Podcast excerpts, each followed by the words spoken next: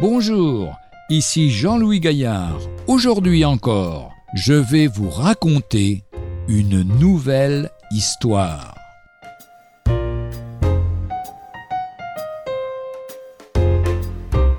Une confiance éclairée. En 1660, John Bunyan, l'auteur du livre Le voyage du pèlerin, fut arrêté pour avoir prêché l'Évangile. Un de ses amis chrétiens s'étonnait devant sa femme que son mari, un citoyen irréprochable, soit emprisonné alors que tant de mauvais sujets étaient en liberté. Cela le dépassait. Cela vous dépasse, répondit cette femme de foi. Pour moi, il n'y a pas de problème. Quand vous confiez un travail à l'un de vos ouvriers, est-ce que vous lui expliquez toujours quelles sont vos intentions? Sans doute pas. Vous vous attendez à ce qu'il obéisse sans discussion. Il doit se douter que vous avez vos raisons. Alors le Seigneur ne peut-il pas aussi garder ses raisons pour lui?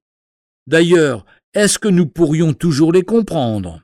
Certes, Dieu ne tient pas ses enfants dans une complète ignorance.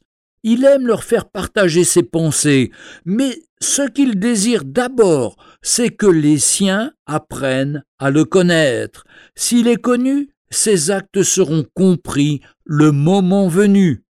Dieu est infiniment sage, et il nous aime. C'est avec confiance que nous pouvons nous remettre entre ses mains.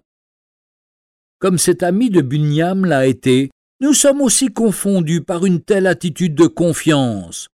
Que de fois nous nous interrogeons à propos de ce que Dieu permet, avec quelle facilité nous serions prêts à lui demander des comptes.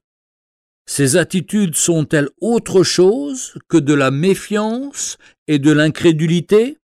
Sur Dieu seul mon âme se repose paisiblement, de lui vient mon salut. Psaume 62, verset 1. Retrouvez un jour une histoire sur www.365histoire.com.